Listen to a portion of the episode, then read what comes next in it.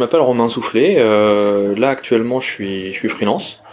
Euh, freelance indépendant, euh, ça dépend comment on en parle et je m'oriente principalement sur les questions DevOps, déploiement continu, la CI, la culture DevOps, hein, comment on amène une équipe de développement à, produire mieux, plus vite, sans forcément leur mettre la pression, hein, juste avec des bonnes pratiques et des bonnes manières de faire. Et, euh, et, je fais ça depuis, depuis environ un an maintenant, ça fait un an que je suis, je suis passé freelance. Pour les études, euh, j'ai eu un parcours assez classique jusqu'au bac euh, général S. Donc ça, bon bah c'est un bac S comme on connaît tous. Après, j'ai fait j'ai fait une école, j'ai fait Supinfo. après sur la pertinence du choix, ça dépend en fait. J'ai pas trouvé exactement ce que ce que j'étais venu y chercher en fait. je m'attendais vraiment à à trouver des gens euh, passionnés du développement, euh, du hardcore barbu euh, libriste et au final j'ai trouvé une école plus axée management, projet, grosse boîte. ce qui est pas très grave, hein, mais ce qui n'était pas exactement en adéquation avec, avec mes valeurs. c'est d'ailleurs grâce à cette école que j'ai eu mes, mes premières expériences en entreprise, des stages. des stages euh, pas forcément très glorieux au début, hein, des stages plutôt euh, photocopieuses ou euh, avec un niveau technique très très bas, vraiment des tâches, des tâches qu'on aurait pu filer à un robot. Hein. Enfin typiquement ça m'aurait plu de coder le robot qui le fasse, mais je devais le faire. Et donc ça c'était mes toutes premières expériences, c'était pas c'était pas génial. Et c'est d'ailleurs durant ces études que je me suis dit, tant pis si je gagne pas d'argent, je vais bosser dans le libre je veux faire du logiciel libre et je m'en fous de pas gagner d'argent. Et euh, c'est avec ça en tête que, que je suis arrivé chez Easter Eggs, qui a été ma première vraie expérience euh, en tant que dev. Euh, et Easter Eggs, c'est une boîte euh, qui a dans sa culture, en fait, dans son ADN, le logiciel libre. En fait, l'idée du le modèle logiciel libre appliqué à une entreprise. Et c'est là que bah, que j'ai fait mes armes. En fait, hein. j'ai appris énormément de choses avec des gens très compétents qui m'ont formé. Et c'est eux qui m'ont d'ailleurs embauché à la fin de mes études. Euh, donc ça a été ma première vraie expérience qui a duré environ 4 ans et demi en tant que développeur Python. Euh, et c'était super chouette. J'ai vraiment appris énormément de choses. Donc ça c'est vraiment pour mes études. Enfin, je vois pas trop ce que je peux en dire de plus sur mes études en fait. Enfin, ça a été beaucoup de la bidouille. On a fait beaucoup de présentations. Il y a eu pas mal de triches aux examens. Euh, je vais pas dire que je suis mon diplôme de manière complètement legit. Euh, mais bon, moi j'ai un diplôme et euh, voilà quoi, ça change pas grand chose. Ça change pas grand chose à ma vie. Hein. Personnellement, euh, je l'ai jamais fait valoir dans aucune boîte, à aucun moment. Euh, je pense que ça sert à rien. Mais bon, dire que ça sert à rien d'étudier l'informatique pendant 5 ans, ce serait con aussi. Donc, donc je vais pas le dire. Alors en fait, euh, chez Easter Eggs, euh, même si je me suis énormément euh, épanoui pendant pas mal de temps et énormément appris, c'est une boîte qui malgré tout a un certain âge, hein, elle avait environ 18 ans quand, quand je l'ai quittée, et les procédures n'ont pas forcément évolué en même temps que celles de l'industrie. moi, je me souviens qu'il y a pas mal de choses où j'ai commencé à aller voir des meet-up en fait, j'ai commencé à aller voir d'autres gens qui pratiquaient à peu près le même travail que moi, euh, et qui me parlait euh, de test driven development qui c'était le début à l'époque on n'en parlait pas trop. Enfin moi j'en entendais pas trop souvent parler.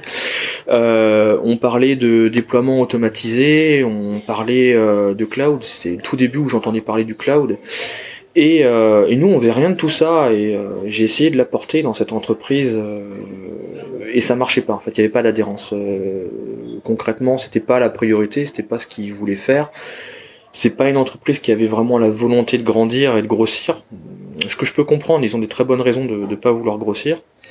Mais euh, voilà, au bout de 4 ans et demi, je me suis simplement dit que c'était plus vraiment euh, là où je voulais être et je voulais voir d'autres choses en fait.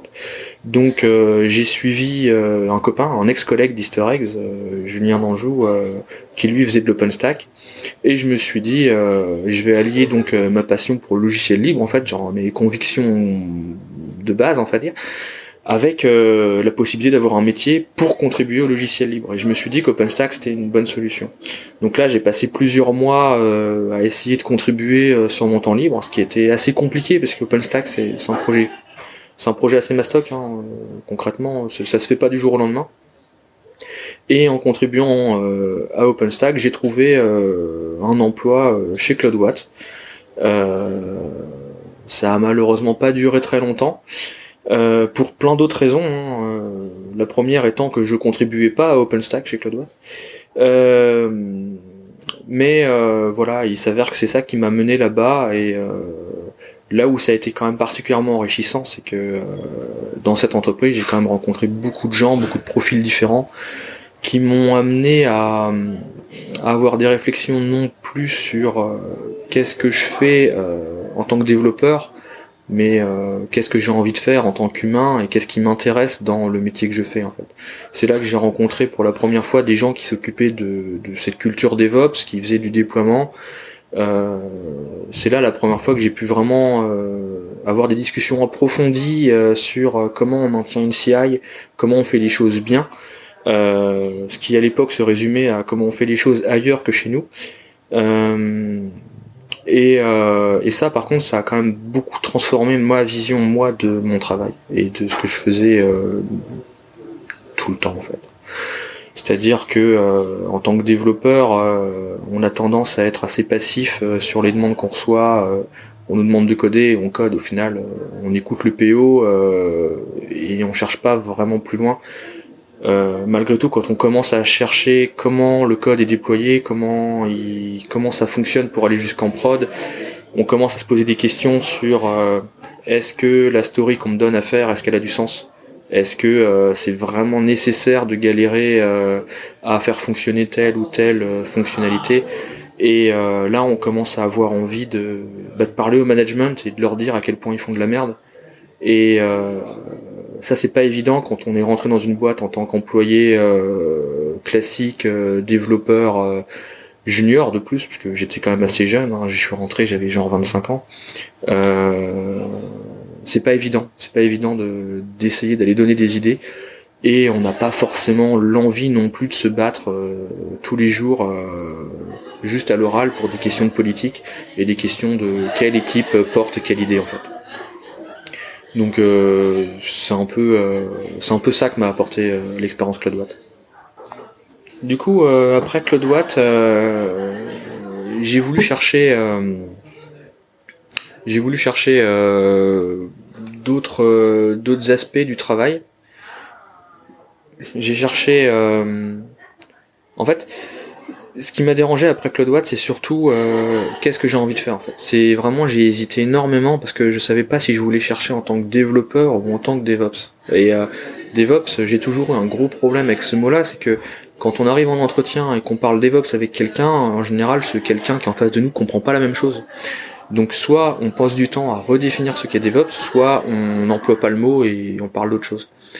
Et euh, ça a été assez compliqué. Euh, j'ai passé euh, des dizaines d'entretiens. je veux dire, dans notre secteur, c'est pas compliqué d'avoir des entretiens, donc j'en ai passé plein.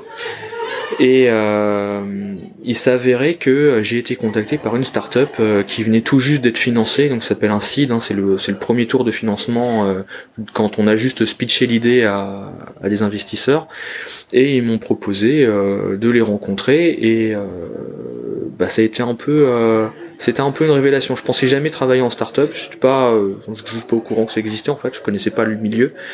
Et ils m'ont proposé une idée qui était celle de reprendre des applications legacy.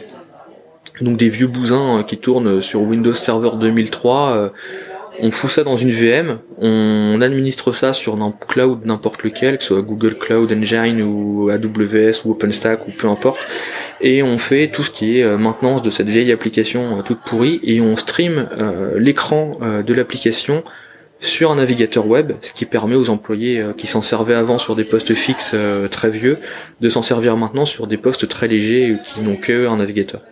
Donc le speech m'a énormément plu. Je suis allé là-bas, j'y ai travaillé pendant un an et demi. Et là où ça a été extrêmement formateur, c'est que j'étais dans les premiers devs en fait. Donc j'avais un réel poids sur comment le produit évolue, comment le produit euh, est intégré, qu'est-ce qu'on y intègre, comment on le fait. Et il a fallu designer tout de A à Z. Donc au début ça a été beaucoup de programmation, parce que j'étais là en tant que codeur.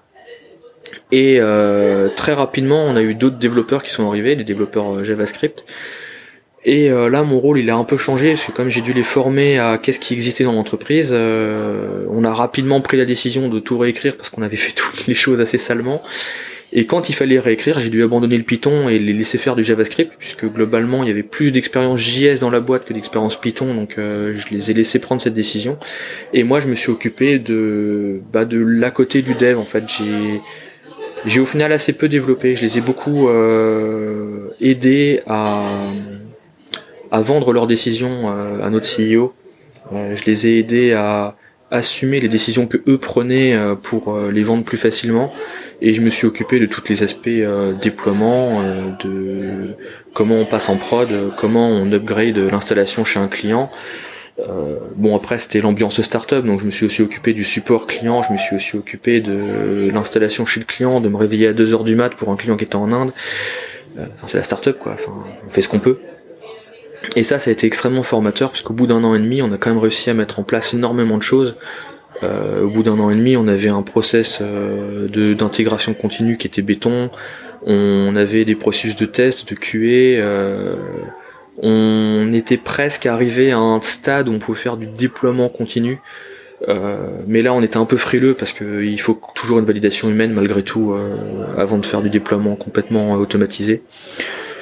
Et, euh, et finalement, ce qui s'est passé chez NanoCloud, c'est que au bout d'un an et demi, bah, l'entreprise n'avait pas de clients, donc sans clients, l'entreprise ça tourne quand même pas très bien. Ce qui fait que, euh, bah en fait, tous les efforts qu'on a fournis, euh, c'était un peu pour rien, quoi. À la fin, euh, la boîte, elle ferme, elle dit au revoir à tout le monde.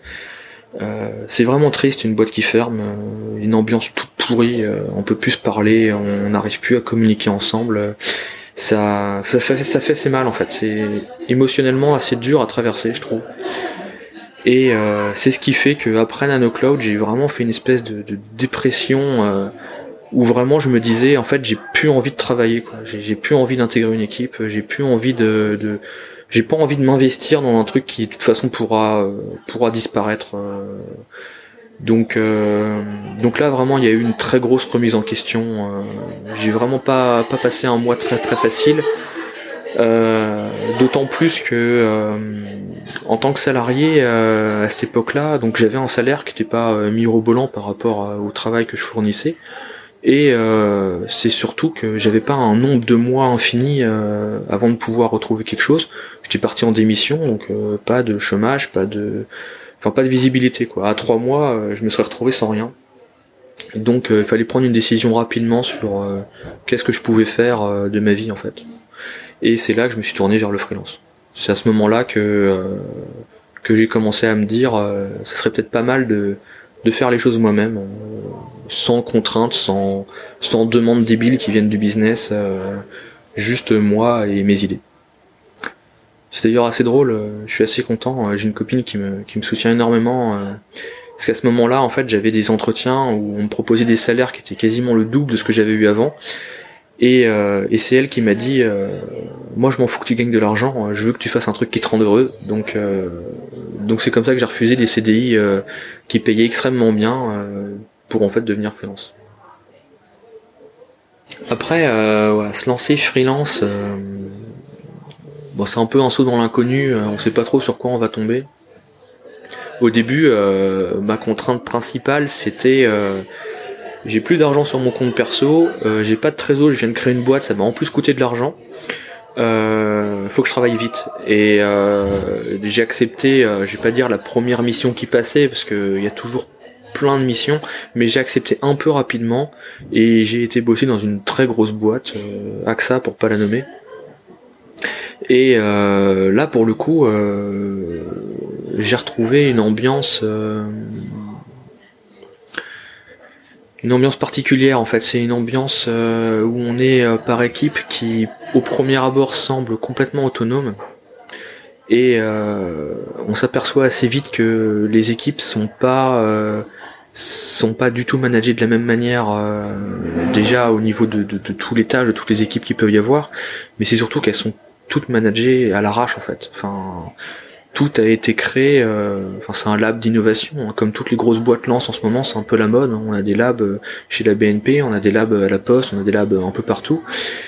Ils injectent énormément d'argent dans une multitude de projets, soi-disant en mode start-up et euh, il donne plein pouvoir à un mec qui sera soi-disant chef de projet et ce qui donne des projets à trois têtes euh, qui vont dans tous les sens où il y a un turnover énorme où euh, le code qu'on utilise au final a été on a on a passé 50 devs dessus à tour de rôle il y a aucune documentation et c'est enfin, juste l'enfer donc euh, ça cette première mission là ça m'a au moins appris une chose c'est avant de prendre une mission, faut vraiment poser plein de questions. Faut vraiment s'assurer que là où on va travailler, euh, enfin c'est un endroit qui va nous plaire en fait. C'est-à-dire que euh, je peux pas critiquer l'endroit que c'était AXA en fait. Il y a des gens qui trouvaient largement leur compte en fait. C'est juste que moi j'ai trouvé absolument pas le mien et j'ai juste pas assez posé de questions. Je me suis juste pas assez intéressé à c'était quoi leur process, comment ils allaient mettre en place euh, telle ou telle chose, comment ils prenaient leurs décisions, comment ils discutaient entre eux. Euh, moi, il y a des choses qui sont assez rédhibitoires. Par exemple, je me souviens des délits qui duraient 20 minutes. Donc, on était euh, une quinzaine de personnes debout à parler pendant 20 minutes. Je trouve ça insupportable. On est juste 15 personnes qui perdent 20 minutes parce que personne n'écoute personne, ça sert à rien. Euh, ce genre de choses, c'est des questions que maintenant je pose avant de prendre une mission. Je n'irai plus dans une mission euh, sans leur poser la question de comment ils s'organisent et comment ça se passe tous les jours chez eux. Et quand je suis sorti de, chez AXA, euh, donc euh, trois mois plus tard, euh, j'ai trouvé une autre mission euh, où là j'ai eu un autre problème, c'est que j'ai essayé de me vendre en tant que DevOps. Je suis arrivé chez eux et ils avaient pas de boulot pour moi euh, parce qu'en fait ils avaient pas du tout la même idée du DevOps que moi. Ils m'ont demandé de faire des migrations Jira. Euh, j'ai jamais fait ça de ma vie. J'ai surtout pas envie d'y toucher. Surtout en plus que c'était un sujet vraiment très critique pour l'entreprise. Hein. Je, veux dire, c'était pas, c'était pas anodin. C'était pas, c'était pas on lit doc et on, lance le, on lance le bousin yolo. Non, c'était vraiment euh, un sujet complexe euh, qui pouvait s'étaler sur plusieurs mois et concrètement, euh, je pouvais pas assumer de prendre cette responsabilité-là. Après, on m'a proposé de faire l'automatisation du déploiement d'un soft qui était écrit en code fusion Enfin, je veux dire, c'était insupportable. Je veux dire, c'est que des tâches que je n'avais aucun input sur comment faire et euh, j'avais surtout aucune idée de, de, par où prendre le, le, sujet. En fait, c'était, enfin, c'était pas mon métier. Euh, ils m'ont quand même gardé un mois. ils ont quand même été déçus que je parte alors que je faisais absolument rien. Je veux dire, j'attendais dans une salle de réunion et je ne faisais strictement rien. Ils ont quand même été déçus que je parte. Et euh, là, c'est pareil, j'ai eu une grosse remise en question. Hein. C'était euh, en juin l'année dernière. Euh, je me suis demandé, mais en fait, freelance, euh, j'ai deux mauvaises expériences coup sur coup. Euh, enfin, je veux dire, euh, est-ce que est-ce que j'ai juste envie de faire de l'informatique dans ma vie en fait? Enfin, vraiment, j'ai eu ce genre de, réflexion. C'est, enfin, c'est assez dur de se dire que ce qu'on fait pendant dix ans et ce qu'on pensait nous passionner, c'est peut-être pas fait pour nous. Et par chance, au mois de septembre, j'ai finalement trouvé une mission qui, ben, qui m'a un peu redonné espoir, une mission sur laquelle j'étais à ma place. Et euh, je suis passé par euh, Virtuose en fait, qui est une filiale d'Octo, enfin c'est une marque d'Octo. Euh. Et, et, là par contre ça s'est très bien passé. Hein. Je suis pas, j'ai travaillé avec des gens qui sont compétents, qui savent de quoi ils parlent. Et j'ai pu monter en compétences tranquillement sur un sujet qui me plaisait. j'ai pu aussi apprendre comment communiquer mieux moi dans mes missions, comment ne plus être un exécutant en fait, mais vraiment être conseiller dans la mission où je suis en fait. C'est derrière à arrêter de de voir des, des pull requests euh, et de voir les valider, d'arrêter de voir un PO qui me demande euh, euh, de faire une feature et de jamais réfléchir à quoi elle sert. Là, j'étais vraiment avec le client à définir son besoin et à et à essayer de mettre de l'eau dans mon vin pour lui dire que ses idées sont pas forcément les meilleures mais aussi à l'écouter pour mettre de l'eau dans le vin de l'équipe technique et essayer de leur dire euh, c'est pas parce que euh, techniquement vous pensez que c'est pas viable que les règles métiers vont changer en fait. Donc euh, donc ça c'est un projet qui s'est plutôt bien passé et j'en suis assez content. Je l'ai quitté là il y a bah, hier en fait. Ouais, hier c'était mon dernier jour. Magnifique. Et entre temps, euh, j'ai repris un nouveau projet euh, qui, qui, se situe au ministère de l'Intérieur et, euh, et, sur lequel, pareil, ça, ça, commence, ça commence très très bien. Entre temps, j'ai aussi pu négocier et passer au 4 5 e C'est pareil, ça, ça offre une qualité de vie qui est, qui est quand même outrement meilleure que, que d'être au, 5 5 e comme avant. Et, et là, là maintenant, ouais, je me sens quand même, je me sens quand même beaucoup mieux dans ma vie depuis que je suis, enfin depuis que je suis freelance en fait. Enfin depuis au moins ces deux dernières missions. en tout cas, ça va, ça va quand même vachement mieux.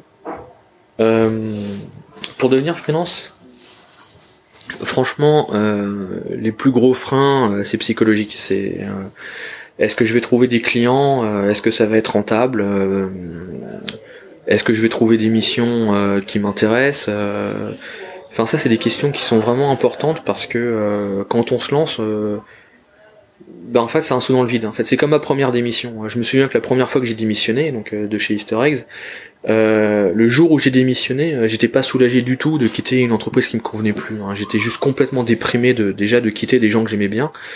Mais c'est surtout qu'après, ben on n'a plus rien quoi. On n'a plus de boulot. Qu'est-ce qu'on va faire quoi? Comment on va gagner notre argent? Et euh, autant une fois qu'on a fait deux trois démissions, on sait que euh, développeur ça trouve du travail, il y aura pas de souci. Bah autant quitter un CDI et se dire maintenant je monte ma boîte et je fais des trucs tout seul. Euh, vraiment le plus gros frein c'était moi-même quoi. C'était est-ce que je vais en être capable, est-ce que je vais réussir? Ça c'était ça ça a été très dur. Et au final, une fois qu'on se lance, euh, bah on, essaye de mettre son CV sur des plateformes. Hein. Ça peut être Upwork, ça peut être Freelance, euh, Freelance Info, je crois, s'appelle. Euh. Enfin voilà, il y, a, plein de plateformes qui existent. Et, là, le téléphone, c'est l'enfer. Ça arrête pas de sonner. Pendant que le téléphone, on est avec un recruteur, il y a le téléphone qui continue de sonner avec un autre recruteur. Quand on raccroche, il y a un troisième qui nous rappelle. Donc euh, c'est l'enfer en fait. Pendant un mois, j'ai détesté mon téléphone. Dès qu'il sonnait, j'avais peur de devoir reparler à un recruteur. Ça me, enfin c'était, je passais ma journée à ça. Mais au moins c'est quelque part c'est un problème de riche et euh, j'en suis assez content maintenant. C'est-à-dire que euh, faut juste se préparer à l'idée d'avoir le téléphone qui sonne beaucoup. Et euh, faut juste se préparer aussi à l'idée de ne pas accepter n'importe quoi et pas accepter trop vite. Parce que ça, c'était mes premières erreurs en fait. Mais euh, au final, voilà, passer freelance, ça a été surtout ça. Après, un autre frein qui était euh, assez conséquent, c'est que en tant que freelance, les factures sont pas payées, euh, sont pas payées immédiatement en fait. En tant que CDI, à la fin du mois, on a une paye et ça marche très bien et on se pose pas vraiment la question. Quand on est freelance, si on bosse un mois et qu'on a mal négocié, on est à 30 jours fin de mois, ce qui fait qu'en fait on va bosser un premier mois on attend le deuxième mois euh, parce qu'on a donné notre facture un peu en retard et après on attend encore 30 jours. Et euh, ça concrètement, euh, bah, si on n'a pas Pôle Emploi qui nous aide, bah, ça peut devenir assez dramatique. Je sais que moi dans les premiers mois, j'ai dû demander de l'argent à ma copine parce que ben on n'avait pas, enfin on n'avait plus d'argent. Enfin, concrètement, je veux dire l'argent on en a besoin pour vivre, on a besoin pour manger, se loger. c'est malgré tout un sujet important. Et euh, ça, ça a été les, les premiers, euh, les, points un peu négatifs, euh, les points un peu de blocage qui font que se lancer en freelance, c'est pas forcément anodin. Après, pour la partie paperasse, concrètement, il y en a beaucoup qui me disent ouais, c'est beaucoup, c'est assez dur, il y a beaucoup de lois à connaître on délègue à un comptable, euh, ça marche très bien. Euh, il y a des avocats qui font des services euh, juridiques pas très très chers au final. Ça, ça au final, c'est un faux problème. C'est c'est des barrières qu'on se met nous-mêmes. Ça fait partie des barrières psychologiques qu'on se dit se lancer en freelance, ça va être compliqué, mais mais ça c'est pas vraiment ça le problème. Le problème, ça a été vraiment voilà, c'est toutes ces barrières psychologiques avant de se lancer est-ce que j'en suis capable? C'est surtout ça le, plus dur. C'est vraiment ça, si, je dois retenir le truc vraiment compliqué, c'est ce truc-là, ce point-là très particulier. Franchement, là, euh, à être passé freelance, euh, genre, plus jamais j'accepte un CDI. Enfin, concrètement, c'est, je, je vois pas du tout comment un CDI pourrait m'offrir euh, ce que je gagne à être freelance. C'est, euh, moi, si j'ai fait ça, c'est, aussi et surtout parce que je voulais être libre de pouvoir voyager quand je veux, pour la durée que je veux. Euh, et ça concrètement en CDI, euh, enfin il y a quelques boîtes qui font vacances illimitées, mais concrètement euh, quand on est en CDI, on, on prend jamais plus de deux mois de vacances. moi l'année dernière j'ai pris cinq mois de vacances et concrètement, enfin je, je retournerai pas en arrière quoi. Je compte pas prendre moins de cinq mois de vacances cette année en fait. Pour moi, pour moi c'est un rythme cohérent de travail. Là je suis au 4 5 e et c'est pas parce que je suis feignant en fait, hein. c'est juste que euh, je me suis vraiment posé cette question pendant plusieurs années. Euh, qu'est-ce que j'ai envie de faire de ma vie et pourquoi je le fais et qu'est-ce que ça m'apporte. Et mon boulot me passionne, mais ça reste un travail en fait. Je veux dire que euh, quand j'ai passé un an et demi en start-up à bosser de 8h à 20h parce que c'est la start-up et il faut bosser, bah ma copine à un moment donné s'est posé la question si elle voulait rester avec moi parce que j'étais jamais à la maison. Et entre un travail et ma copine, le choix il est quand même assez vite fait en fait. En travail, euh, bah si on fait des conneries et que la boîte s'écroule, euh, ma vie personnelle est toujours là. Euh, si ma vie personnelle elle part, je la retrouverai peut-être pas facilement. Quoi. Les gens qui partent, on les retrouve plus. Donc ça concrètement, le freelance, je reviendrai plus jamais dessus. C'est pour moi, c'est vraiment la manière de vivre qui me convient. je changerai plus. Hein. Euh, après, c'est c'est pas forcément que financier. Déjà financièrement, je gagne vachement mieux ma vie maintenant qu'avant, ça c'est certain. Mais vraiment, la notion, c'est cette liberté, faire ce que je veux et quand je veux. Euh, là, euh, d'être passé au 4-5e, euh, c'est vraiment le plus gros achievement que j'ai fait depuis que je travaille. C'est, incroyable le confort de vie que ça peut apporter. C'est juste un jour par semaine, mais, mais c'est énorme. Quand je vais faire des courses, par exemple, si j'ai envie de m'acheter des pantalons, il y a personne dans la boutique, je me bouscule pas avec les gens, je fais pas la queue aux cabines d'essayage. Enfin, ça juste marche bien en fait. Euh, je suis tout seul dans le magasin et euh, j'ai pas l'impression de mener spécialement la grande vie, mais juste j'ai l'impression de mener ma vie mieux que n'importe qui d'autre. J'ai l'impression de maîtriser complètement ce qui m'arrive euh, dans le futur. Et là, dans les étapes à venir, euh, j'ai encore plein plein de choses. C'est que plus j'ai du temps à moi pour réfléchir à ce que je veux faire, plus j'ai des idées de projets euh, qui s'accumulent dans ma tête et euh, ok, il y en a les trois quarts, c'est des mauvaises idées, mais, c'est pas très grave parce qu'il y en a un quart qui est quand même pas si mal et que je sais que je vais pouvoir prendre le temps de m'investir dedans et de et de les faire en fait. Là, j'avais un petit logiciel libre que j'ai démarré il y a genre 3 ans euh, qui me permet d'avoir euh, mes mails en ligne de commande. Euh, je l'avais abandonné parce que j'avais pas le temps et là je me dis bah en fait j'en ai besoin, je l'ai déterré et j'ai pu passer du temps dessus. c'est pas forcément le meilleur projet du monde, c'est pas le plus pertinent, mais au final je m'en fous, j'ai juste du temps et je fais ce qui me plaît et, ça ça a pas de prix.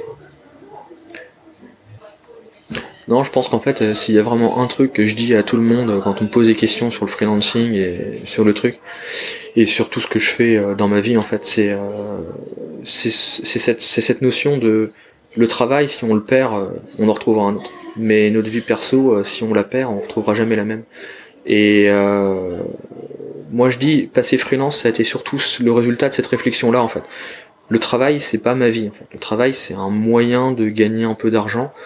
Et moi j'ai de la chance que ce soit ma passion aussi, mais c'est pas le cas pour tout le monde. Donc euh, si vraiment on doit se focus sur un sujet dans sa vie, c'est sa vie perso, ses proches et euh, comment on, bah, comment on devient heureux en faisant ce qu'on aime. Voilà.